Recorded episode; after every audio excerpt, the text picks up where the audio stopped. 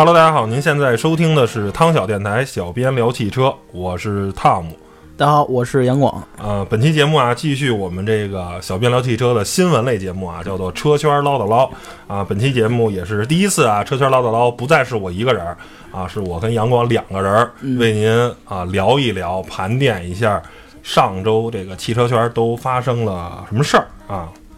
杨广怎么样？紧张吗？还行，还行，还行。这音乐不错，嗯，没事啊，咱们。上周呢，有很多很多的新车上市啊，包括什么绅宝 S 三五啊，啊，包括奇瑞瑞虎三什么的。但是这些车呢，我个人觉得都不是特别重要，一般都是年度的小改款车型，或者像类似于北汽绅宝 X 三五，啊，这也是它的绅宝的这种 X 车系中的，就是又添了一个车型，包括 X 二五、X 三五、X 五五那种小车啊，反正怎么跟瑞风 S 二啊，什么哈佛 H 二这种的小车，哎呀，很多。然后呢，也比较趋同，没有什么可值得，啊，大书特书，没有值得很多去讲的，啊，但是上周呢，有一款车型的上市，我觉得是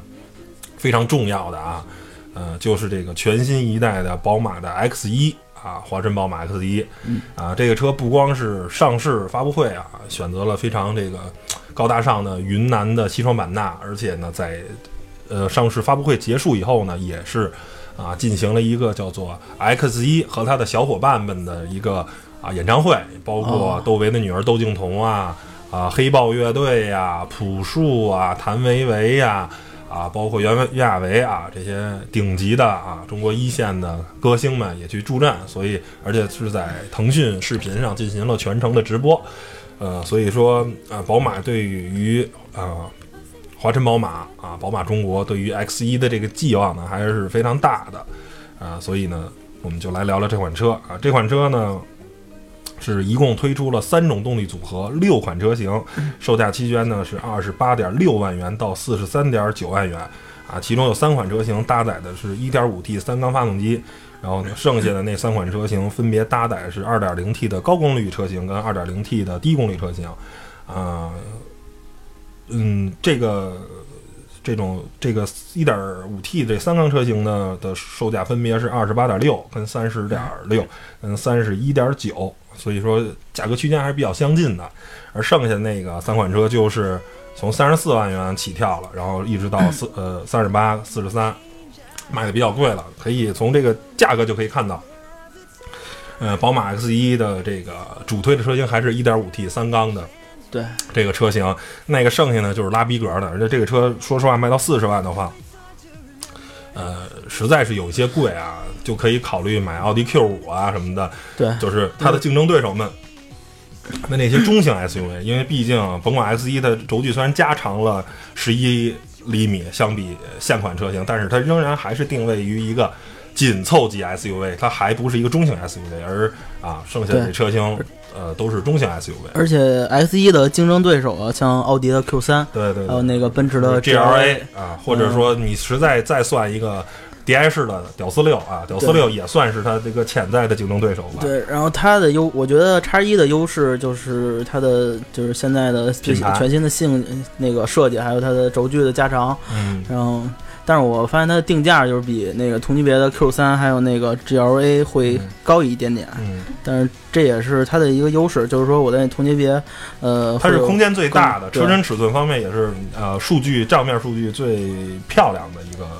一个车型。然后这款车最大的两个呃不同啊，外观上其实跟现在的 X 一基本上还是。啊，同宗同源啊，基本上还是继承现在 X 一的设计语言。不过呢，看起来要比现在 X 一更胖了一些啊，看着看起来比较壮。然后呢，在新的技术特点上呢，首先呢就是使用了这个 1.5T 的三缸发动机。然后呢，第二个呢就是使用了全新的这个 UKL 前驱平台，这是宝马跟 Mini 共享的一个全新的前驱平台。然后呢，在未来有诸多的车型都要使用的这个前驱平台。然后先说说这个 1.5T 这个发动机吧。然后昨天在这个咱汤电台的这个网友这个互动群里啊，有很多人说啊，花三十多三十万买一个 1.5T 的发啊，买三缸的 1.5T 发动机，这事儿我不能理解。然后我说，那你要这么说，他说那花两百万买一三缸的的人呢，那岂不是更疯了？宝马的 i 八 i 八呢也是三缸的，所以说。啊，不要再去纠结这个缸数啊这些，你只要能有一个好的发动机的一个出力特性，一个好的驾驶感受就行了。但是呃，这种三缸发动机的带来的啊两个负面的效应是不可避免的，这是机从机机械结构上就是啊没办法处理的。一个就是发动机的抖动，你甭管你再怎么去调的话，这发动机。呃，十缸车一定比八缸车平顺，八缸车一定比六缸车平顺，六缸一定比四缸，四缸一定比三缸。这是因为点火的时差的这个造成的这个发动机抖动是一万一定没办法避免的。第二个就是三缸的发动机的声浪一定不好听，这也是嗯，缸数越多的话，这个声音听起来越浑厚，听起来越让人有这个肾上腺素激发的这种感觉。而这种少缸数的那三缸发动机，这个声音一定是很难很难听的。对，但是你考虑你车的定位，比如像三缸发动机，它用的现在是一系，还有那个宝马的不是那个 mini mini 上面二旅，对，还有二系，对，它用的都是一些紧凑级的这种小小型车，因为像像那个叉系，它也是仅仅先用到叉一上，它没有用到叉三。因为宝马现在新的发动机，它有一个最大的这个啊一个特性，就是说它是以每升零点五排量作为一个递增。啊，因为宝马认为单缸使用零点五升排量是一个非常经济跟动力啊完美的完美的平衡的这么一个取向，而且如果都它全系的车啊，你看现在三缸是一点五 T，四缸是啊二点零 T，如果它愿意出五缸发动机的话，它可以二点五 T，然后剩下就是三点零 T、四点零 T 了，分分别对应六缸跟八缸的发动机。这样的话，你在很多的发动机这个缸体啊，包括这个。活塞呀、连杆儿啊什么的这些东西，呃，可以共享。然后呢，包括其实火花塞啊什么的，就很多很多这个发动机的部件，其实，呃，这种就是像很多像车型啊，使用这种模块化生产，是吧？甭管大众的 M M Q B L M L B，宝马这个 U K L，还有之前什么咱叫什么啊，一四六啊、一九三啊什么的这些发动呃这些底盘代号啊、平台代号是就是很多车型是共享的。然后现在其实现在宝马走的更。啊，往前了一步，就是宝马在发动机上也使用这种模块化生产，就是确定了单缸的这个排量，然后呢，我每你需要加一个缸式，我去递增，这样对整个发动机的制造成本有一个非常大的一个这个优势，所以 这是也是为了赚钱嘛，没有办法，在商言商，商人肯定是以赚钱为最大的这个目的啊。对，而且它的那个柴油发动机跟它汽油发动机很多零件也是可以共享，嗯，然后。反正就是想办法多赚钱嘛，所以我觉得到使用这个没有什么问题啊。还有这个 UKL 前驱平台也是，就是我们好像很多人都被禁锢的认为啊，宝马一定是六缸的，宝马一定是后驱的。对。然后其实宝马从来没有自在自己的官方语言中说我只生产六缸的后驱车啊，宝马从来没有说过，只是你。一厢情愿的认为，就像当年那个 N 五二的那个平那个发动机，还有它的什么 E 九零啊，还有 E 六零的平台，就是让大家认可度比较高。就是像原来五系，不管五二三、五二五或者五三五，都是用的它那一台直列六缸发动机，是吧？只是你这个叫宝马的粉丝一般不自称叫 Beamer 嘛？只是 Beamer 们的一种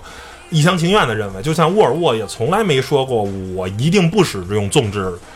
发动机的平台，它虽然它现在所有车型都是横置，但是它也没有，它从来没有说过这种话，是吧？然后没有任何厂商，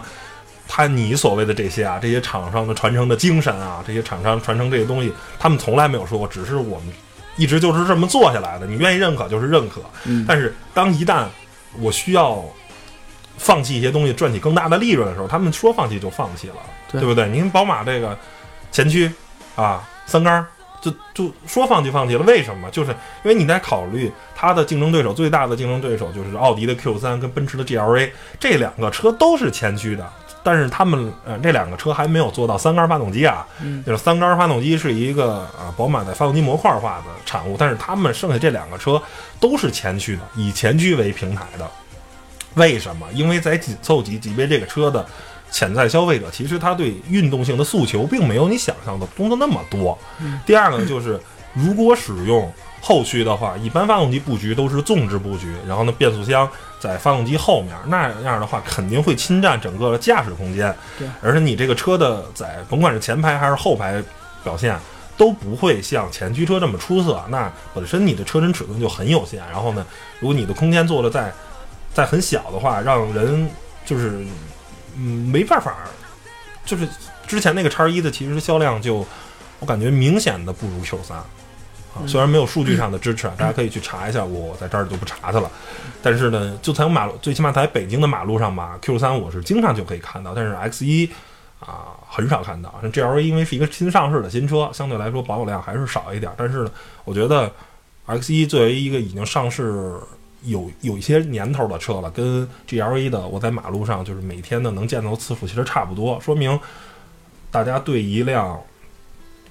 X 一可能是不认可的，尤其是 X 一，它其实严格意义上讲不是一辆真正的 SUV，它有点 cross 跨界那种感觉的，所以可能更不认可了。所以宝马就索性放弃了，我不如造一个啊为市场妥协的，让大家能认可的，对，我能我能卖我能卖出去就好了。那这个年头能把车卖出去就是一个很好的事情了。我拿赚的钱去。啊，继续保持 M 三啊、M 五啊三系的这种运动性啊，三系的这种，现在 M 二啊，对，就好了。我为什么一定要在一个走量的车上去坚持所谓的宝马从来没说我只造六缸的后驱车的这么一个承诺，是吧？所以呃，是宝马的妥协，但是为了迎合市场，为为了市场妥妥协的厂商太多了，不妥协的全都死了，是吧？那你这么说的话。我觉得一味的去指责宝马是一件啊不负责任的事情，然后也不是我们汤尔电台的一个 呃这个风格，就是所有事情都有它内在的道理。那为了 为了活下去，为了生产能赚钱的车，宝马只是没有办法。嗯，行吧，关于 X 一的这个啊新闻我们就说到这儿，然后下一个新闻啊就是说。呃，有传言称啊，广汽集团将入主 FCA 集团，FCA 就是菲亚特克莱斯勒啊，然后并且入股的这个深度啊，预入股的这个力度可能非常大，也许会成为后者最大的这个股东啊。这个我记得在于小编聊汽车最初最初的时候啊，两年前的事情了。当时我们播了一条新闻是，呃，东风集团入主了。法国的 PSA 集团入主了百分之八，我我不知道阳光你还有没有印象？然后当时呢，这新闻我们我持的观点就是说，啊，没什么不好了。你看，能把车卖出去，对于一个车企来说就是最大的好事。我只要有钱，我能卖出车，我能赚钱。我不需要买你的技术，我什么都不需要买，我把你的集团给买下来，我就什么都有了，对不对？对。那同样的话，现在你像广汽底下啊，广汽本田啊，广汽丰田呀，嗯啊，包括广汽克莱斯勒、广汽菲亚特，其实啊，广汽跟菲亚特克莱斯勒集团还是有非常紧密的这种联系的。去入股的话，也没有什么，嗯，值得去去偏颇的，就是反正本来就是两家走得很近嘛，然后拿了这么多钱，挣了这么多钱。为什么不去投资点这个什么呢？但是，其实我现在对菲亚特克莱斯勒的集团的整个啊的后后面的发展，其实我并不是持一个特别好的这个。菲亚特就不说了，在中国啊，最起码我觉得现在任何一个全球的顶级的车企，如果你想有一个大发展的话，一定要在新兴国家，以中国为代表，新兴国家。啊，有这种非常深入的这种介入啊，有这种非常深入的合作。但是菲亚特在中国就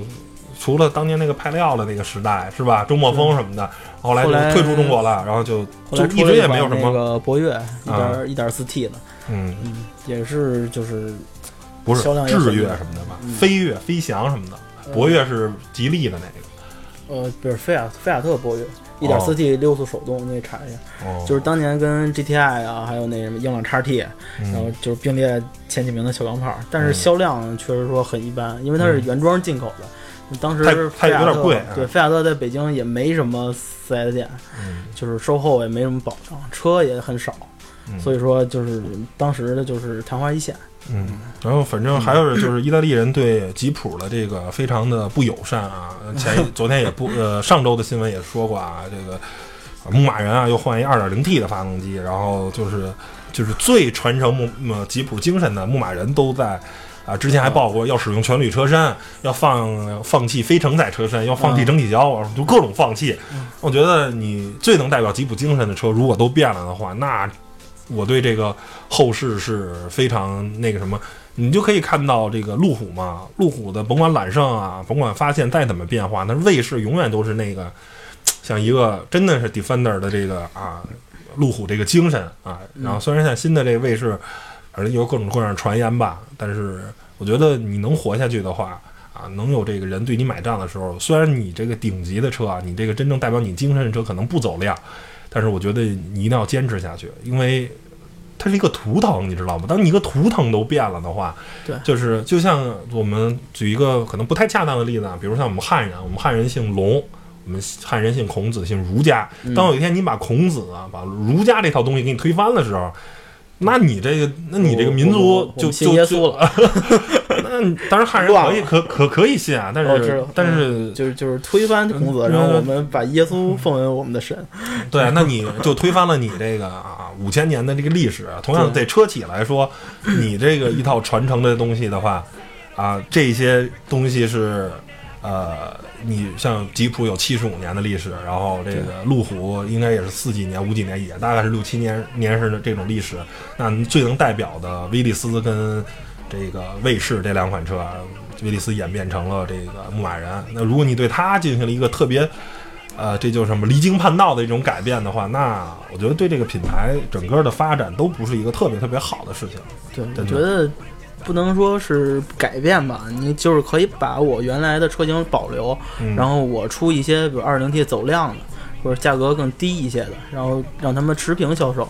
就不是说我把原来的东西都扔了，然后重新做一个推倒壶。对，我觉得这这这种方式就是太，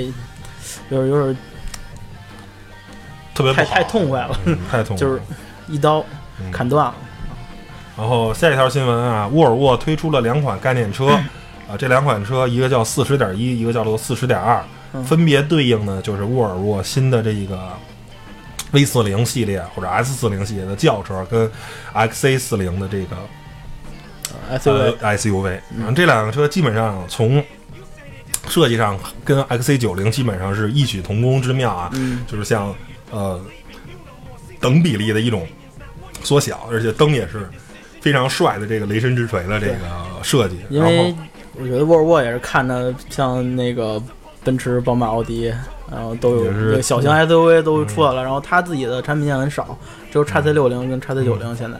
就是所以才我觉得它马上会推出一款小型的 SUV，对，来占领一下就是大概是二十万二十万元人民币这个区间的这个市场。然后关于这两个车，我觉得因为现在毕竟是概念车嘛，然后还没有实车，我们不能对它做更多的这个评价。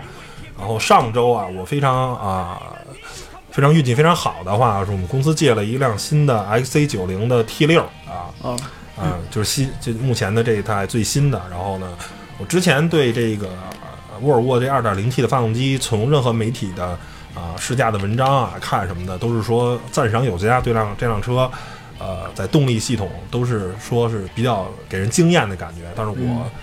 内心还是没法接受一个中型、大型的这种 SUV 使用一个 2.0T 的四缸发动机。我仍然觉得说这个动力可能是不够推动这个啊 SC90 这个车身的。但是当然我真的开的时候，我发现我错了。这款发动机在 T6 的这个动力水平啊，T6 还是不是混动的，T8 是它的有插电混动车啊，是这个有这个。电机辅助的，哎，但是在 T 六这个动力级别上，还是一个啊非常啊传统的这个一个四点零 T 的增压发动机。不过沃尔沃使用的是双增压系统，有涡轮增压跟二点零 T，二点零 T 有涡轮增压跟机械增压双增压。这款车的动力已经是没记错，好像是三百三百二三十匹的这种水平了，已经是非常非常高的。它官方的这种百公里加速的时间是六点五秒给出的。在实际驾驶中的话，我觉得这个六点五秒绝对不是啊虚传，真的非常非常的给力。然后呢，你不听发动机的声音，你只去感受这样发动机的动力的话，绝对是认为是三点零或者是四点零这个级别的动力，真的并不慢，真的很快。而且这个变速箱啊。因为财富一直的八 AT 变速箱其实都是为纵置发动机准备的啊，但是这个沃尔沃因为一直坚持横置发动机，所以这款财富的变速箱呢是横置发动机布局的，仍然做到了啊足够的聪明，对驾驶员的意图的掌握，哎，该升档升档，该降档降档啊，并且平顺性什么等等方面都做得非常非常出色，所以对沃尔沃这个 XC90 这款车，我觉得是在动力方面啊，绝对是。没问题。我甚至说我可以给他打一个九十分、九十五分这个水平。但是呢，有有两个问题，这辆车我个人不是特别满，呃，有三个问题我不是特别满意。首先就是声音很难听，就是你一听就是一二点零 T 的发动机，排量的弊端，对吧？对你一听就是这个，所以。呃，如果可能的话，当然六缸机还是一个比较好的解决方法，那那肯定就会好听很多。对，但是这没办法，沃尔沃六六六缸机有个特点，就是说那个刚起火、刚打火的时候声音比较大，因为它需要带动六个气缸。但是运转后之后，然后跑起来之后，当然它的平顺性还有声音会更好。嗯，它不像四缸发动机，可能刚打火声音没那么大，但是跑起来之后肯定没有六缸平顺。嗯啊，这是一个，然后第二个就是说，这个在一些人性化的这东西设计的不太好啊，我没有过多的体验。有同事说他的头枕调着并不是舒服，然后不能调啊，因为它是防溃退的那种。但是我个人觉得，我躺上去，反正以我这个身材啊，我看上去还没什么问题。然后，但是我要吐槽一个，就是这个反光镜的这个设置啊，反光镜我一上车，我说把反光镜给调好了，咱准备试试这车嘛。我就没找着这反光镜，它因为它是自动折叠的，我没找着它怎么才能给给这东西给掰回来？是俩一块按吗？俩一块按，哇，这个东西我确实这个呃研究了得有一分钟，我最后最终我找着了，我我头回开叉 C 六六也是，我说这有电轴反光镜在哪儿啊？找了半天，最后俩一块按，俩一块按，然后这个还还还是个其实使用习惯，但是。我还是没办法接受啊，就是它有一个像特斯拉那样的一个巨大的这个中央的多媒体屏幕哦，就是你所有的空调啊什么的那些参数全部都是在那里头调。我觉得啊，对于空调这种高密度啊、高使用节奏的这个啊这种中控的上面这个控制区域啊，还是要做成机械的，旋钮的好，旋钮的或者是拨杆的，你甭管做成什么样的吧，反正一定要机械的，因为我在实际的使用中。我因为我在公司那个，在那个公司那边绕了一圈，开到一半的时候有点热，我想把空调开开。这要是你要是其他的嘛，就把 AC 打开，调一下温度，调一下风量。像我那手动空调，直接那风量一扭，我三秒钟搞定啊！对，啪摁一下，拧两下，三秒钟、四秒钟搞定了。搞定。但是你要是在屏幕上，我一看，我操，这不对路子，这个 这个南京路边停车，在哪调风量，还是各种滑动啊，各种调，就是这个东西，实际上你尤其是在高速驾驶中，可能会。造成你对这个，呃，前方的目标的这种走神儿啊什么的，会会有这种驾驶安全的问题。所以我没地儿停，然后还热，然后 在高速上我也不敢看。然后你不能 说不能一直热着吧？过五十公里、三十公里以后有一个休息区，我开到休息区去，然后然后去调。熟了啊！一是这问题，二是说是吧？那我我在路上，我可能开着开着，我觉得冷了，我还得再往热了调呢。对，对，如果没有副驾驶的话，那这事儿好像没人能帮我干呀。所以，我个人觉得就是把搁在中控啊，虽然这是一个潮流啊，这个特斯拉开启的这个车车辆大量使用这种电子化的这种控制啊，都是集成在屏幕上常用的东西。哎，我觉得机械的，机械的，反正是。目前来说啊，如果有了自动驾驶、自动接管，这事儿没问题，我可以去有精力去操控它。但是目前你在自动驾驶啊这个方面做的不够聪明的话，现在还没有厂商可以啊，是吧？真正在量产上，而且还要涉及到很多法律的问题上，没有办法这么使用的话，如果你一味的把所有的功能全集成在大屏幕上的话，我个人觉得不是一个特别好的解决方案。嗯嗯，我觉得还是给机械啊、旋钮这些的。一种还是还是有一个过渡，哎，就是我保留一些机械旋钮，然后但是我还是需要一个大屏，这样我觉得是最好的。嗯，然后下一个新闻啊，就是说啊，京六标准呢被叫停了，然后国六这个排放标准呢正在意见稿这个公布。然后这个京六的标准呢，号称是应该是全世界现在最严的这标准。然后据说是用了这个美国加州的这个排放的这个体系，而国六呢，咱还是用的是这个欧洲的体系。好，这个东西反正我个人觉得肯定是标准越严越好，因为大家都知道北京这个空气质量什么的啊，确实是问题。但是呢。呃，我想说的是，就是说北京的空气不好，雾霾天儿的话，跟车绝对是有关系的。但是有多大的关系，这个东西是值得商榷的。有些时候我们不能真的只把这事儿赖车。说难听了，为什么赖车排放不好吗？不就是因为是车主啊，车企相对来说好欺负嘛，是吧？而实际上大家都明白，好好说一些，哎，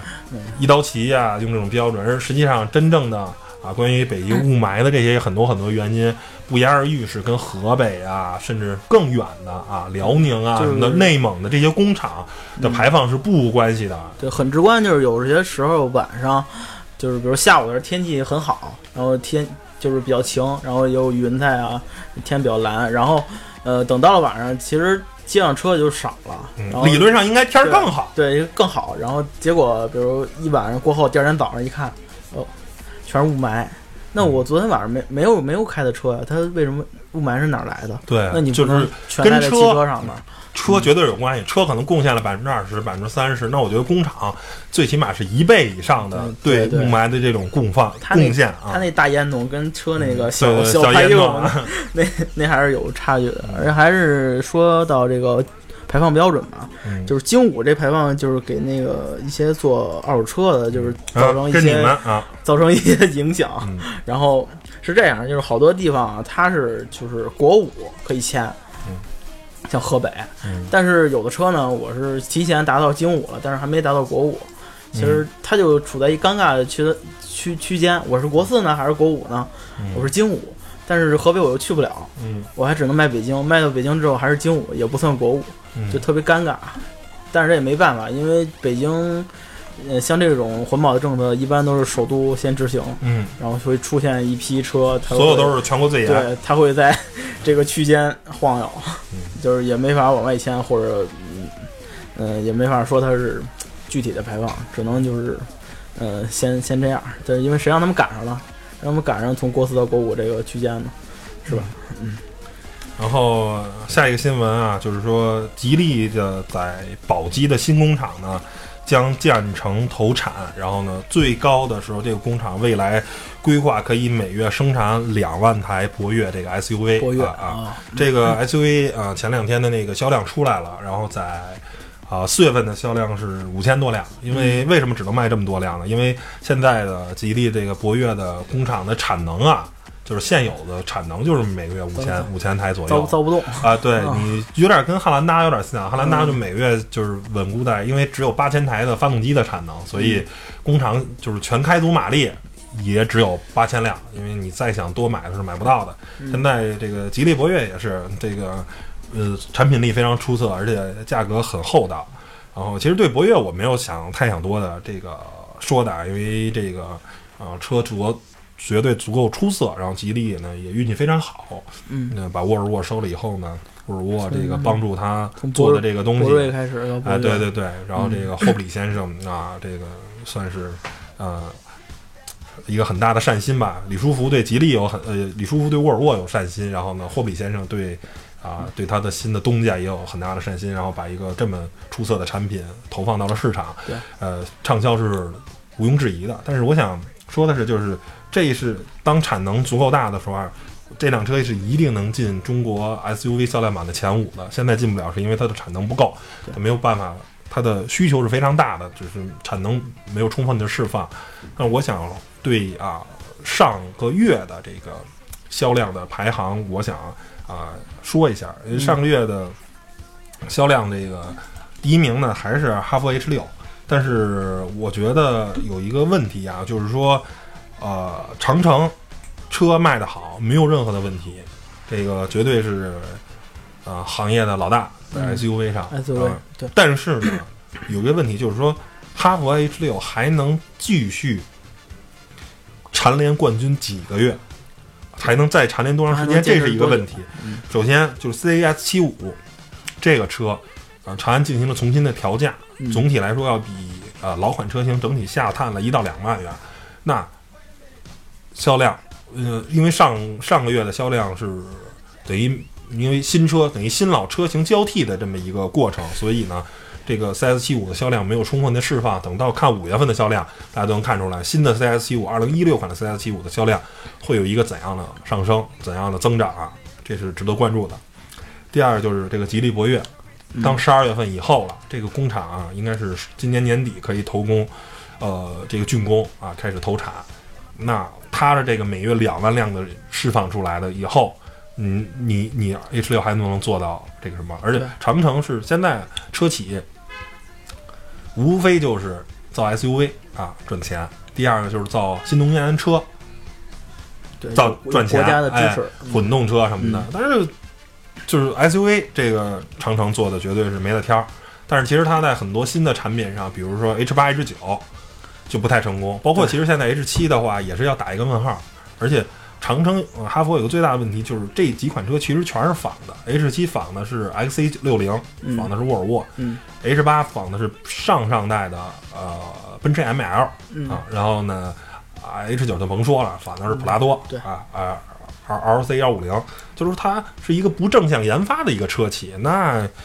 这个东西，我觉得在现在大家所有都在开始从逆向研发转向正向研发。奇瑞就甭说了，他自己弄了一个官制。吉利呢，把这个沃尔沃这套东西弄过来，也是在做正向研发。那包括传祺啊什么的，这大多数车企都在努力的做正向研发。你这个哈弗还是上一个时代的这种思维方式啊，就是拿个东西好东西啊，S C 六零是不是好车？是好车，抄。抄完了，你那 X C 六零卖三十万，我这十五万你开走，还是一个上一代时间就是便宜量足这个。而且抄完之后也没卖好，比如刚开始 H 八的时候，就是我已经发布我要出了，然后结果出问题了，操，没法出。嗯，呃，不过后后来我有机会开了一回 H 八，我发现它的那个发动机确实带带那个带它的车身确实够呛，就就是感觉呃说白就是肉。嗯，但是但是那车那车最好的特点就是看着。呃，还有配置，还有里边的做工什么的都还不错，但是对得起它的价格。对对，但是真正开起来，如果你对您对驾驶不是特别敏感的话，就是我我不我不怕开一个稍微肉一点的车，那那您可以接受一下，因为它确实，嗯嗯，各各个方面做的都不错，就是在机械质感和发动机上，这这也是国产车的一个通病嗯嗯。然后第二名是传祺 GS 四啊，这就是一个啊正线研发非常好的这么一个例子。然后现在取了取代了老二，而且获得了第二名。因为谁下去了？因为宝骏五六零下去了。宝骏五六零原来每个月都甚至可以冲到三四万辆的，然后这个紧随 H 六旗下呃其后，然后但是现在这个月的销量掉下来了。我觉得可能就是这种啊，这种叫什么？严格意义上讲啊，它不是 SUV，它是。小面啊，小罐子，哎，改 改过来的。然后呢，我觉得像这种，包括宝骏啊什么的，就是都是，呃，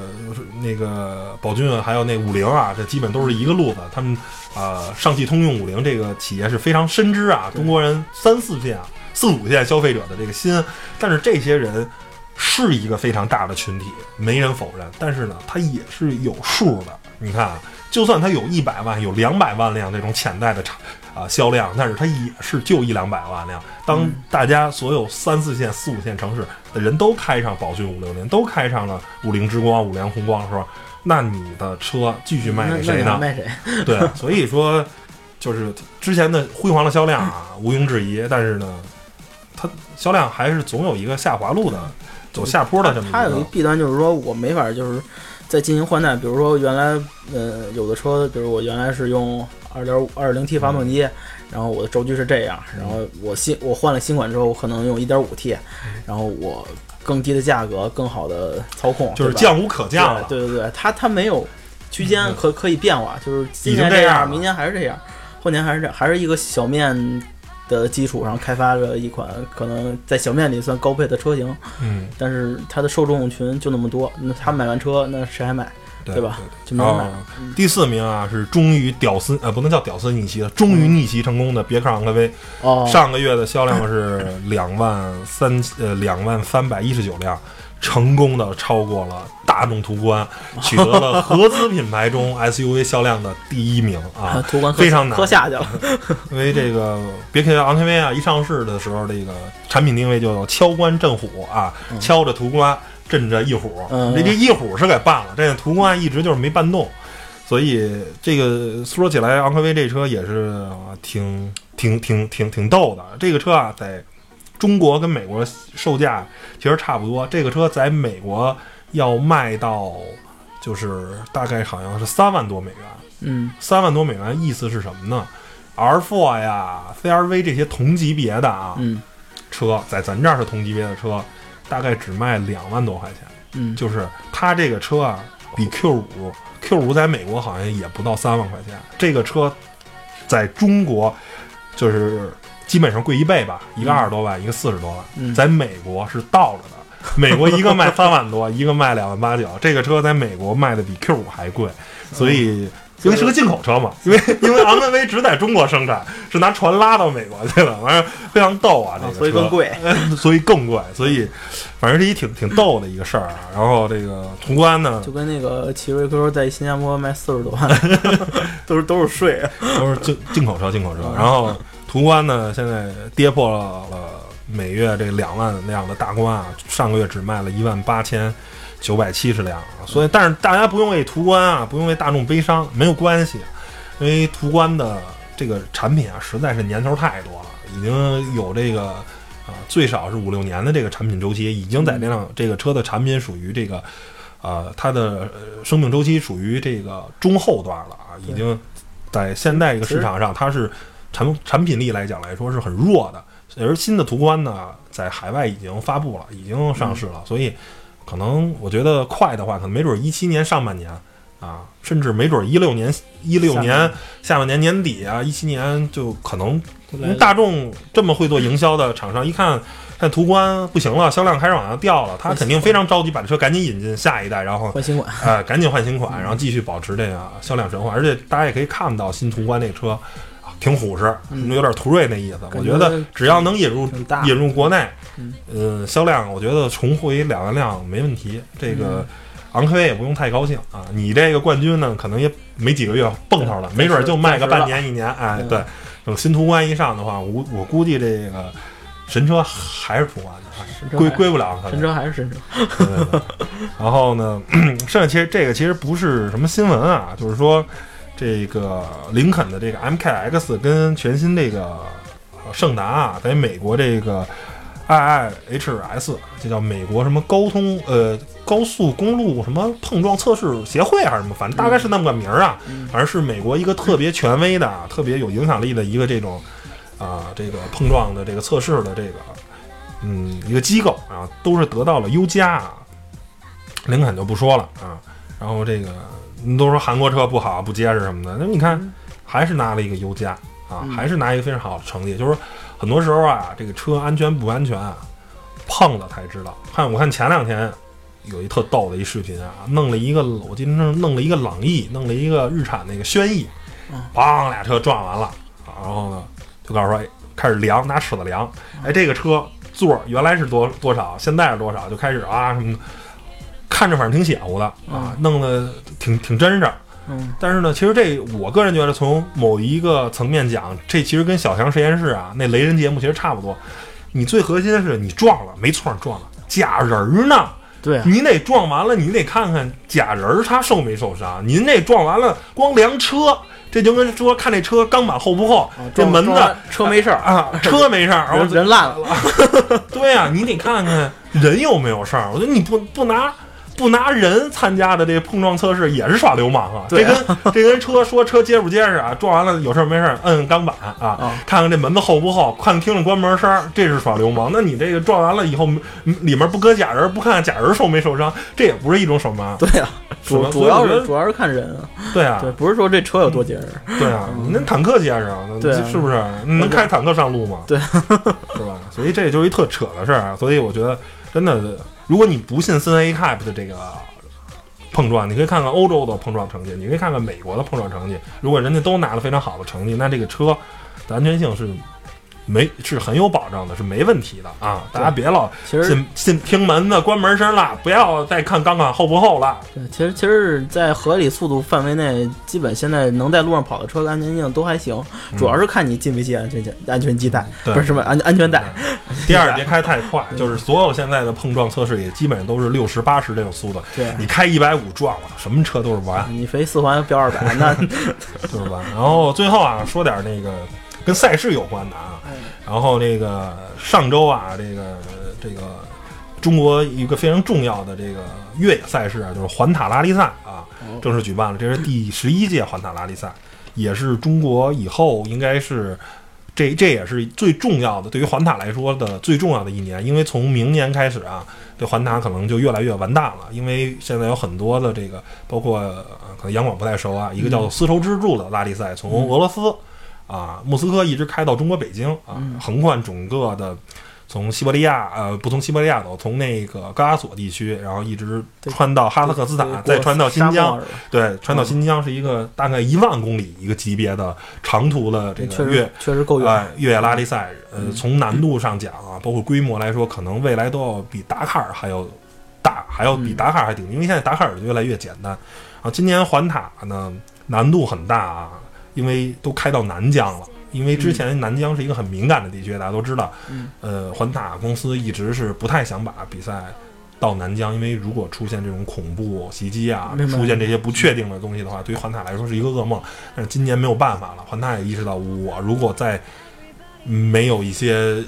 举措的话，再不把线路变得更难的话，可能对于环塔来说也是一个噩梦。所以呢，今天去了南疆啊，但是呢。从今天是从塔城，塔城是在新疆的西，呃西北地区的一个地方。然后呢，从塔在离那个克拉玛依不远啊，从这儿发布。但是那个非常神奇的是，这个呃五月份的新疆呢下起了大暴雨，所以第一站呢 整个其实不是像一个拉，不是像在新疆比赛。我我看那个微博了，都全是泥，全是泥，有点像。WRC 的在北欧地区那种比赛了，被沼泽深深的陷住了。然后当时，呃，今年整个的赛车啊，就是甭管 UTV 啊，嗯，甭管这个呃量产组啊，还是改装组、无限制改装组，反正一共是九十多辆车，最终可能连十辆车开出来都没有，所以就是大家都被陷里头了，然后没几辆开出来的。然后这个事儿呢，就组委会一商讨呢，最终给出了一个结果，就是第一站 S S S S 一赛道啊，就是第一个赛段的成绩不算，取消成绩。大家出来的，嗯，你假如说它是关门是三三个小时关门，因为那才一百多公里的赛道，对于赛车来说，赛车在戈壁的尾速可以跑到两百，如果是比较比较直路的话，可以跑。对于这个这这些顶级的赛车来说。三个小时是非常宽裕的，但是最终最快那个好像也是两个小时。韩卫啊，第一名跑出来了，呃，大量赛车没跑出来。最后呢，考虑赛道公平啊什么的，考虑这些，它因为环塔本身也有规则，说是啊，如果这个这个有百分之五十的比赛没有完赛的话，啊，是有是有是有这个。呃，这个这个权益把这个赛段取消的，嗯，但是是这是这么一个事儿啊，反正我从来没有听说这种比赛是，因为在今年的达喀尔二零一六达喀尔的 S S 一赛道啊，也是智利下暴雨，组委会直接取消赛的这段不比了，直接能开到下一站，咱从第二站开始比，第一站不比了，因为为什么要这么做？因为这这种顶级的赛事都是要先看路的啊，就是在进赛道之前。比赛的这些啊，裁判组要去看看赛道能不能比赛的，有危险性啊。比如，包括还有赛道之前出现过有农民啊堵路啊，拿大车堵路这种情况啊，拿羊什么的，就是这种碰这种情况，这个赛道只能就是被迫取消了。因为组委会要有这种啊机构机制，因为连大卡车探路用的是大卡车都陷进去了，救援车都陷进去了，这种情况你还选择开赛，那就叫什么？开弓没有回头箭。既然开了赛了，那就应该把这成绩计算在内。那你这时候像韩卫这些，包括东方赛车队，后来听到这个消息，直接就有退赛了，不玩了，一生气。那我我我开出来的比赛，我费那么半天劲，我靠，我可能就是舍了一切，我把我的赛车从这个泥泞中给开出来，结果你一算，比赛成绩取消了。不玩了，那我那对于开出来的人太不公平了。剩下人所有都没没准没准刚没准赛到一百公里，第十公里就陷那儿了，然后最后也算三个小时回来了啊！人家那哥们儿哇费那么半天劲，一直在赛道里哇开三个多小时，然后最后你也算算他那什么？我觉得这是一特别不公平的事儿。我觉得也就是说，环塔这个比赛从原来是非常神圣的一个比赛，号称中国的达卡尔，到现在就越来越，今年应该是就是最辉煌的一年啊，就是。去年是环塔十年，今年是第十一年，就是一年肯定不如一年，因为有新的丝绸之路这些比赛，然后慢慢现在场队啊，对这个嗯这个比赛的这个关注度也越来越小，现在基本上也没有场队，像今年我知道就两个场队参加，长城都不参加了，一个众泰车队，一个北京车北京汽车车队，一个用四零的，那众泰是应该套了一壳的 T 六百，应该底下是一用了一个途乐的那个。呃，LC 不不是途途乐的那个 Y 六零的底盘，然后外面烫一个，就你看都没有什么正经的、真正的厂队来参加比赛了。呃呃，五五十铃五十铃好像有有有 Mux 那个跟 D-Max 参赛，反正就是关注度越来越小。反正我也我也说就是，反正我还是坚持啊，关于环塔这个 S I 一赛段，就是说，既然开赛了，既然比了，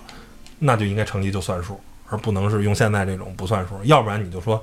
下雨，咱开赛手会，因为比赛的时候咱投票，包括咱其实看很多 F 一那个赛事，看那个极速风流，尼克劳达那个也是有一站下雨，然后呢。赛手投票，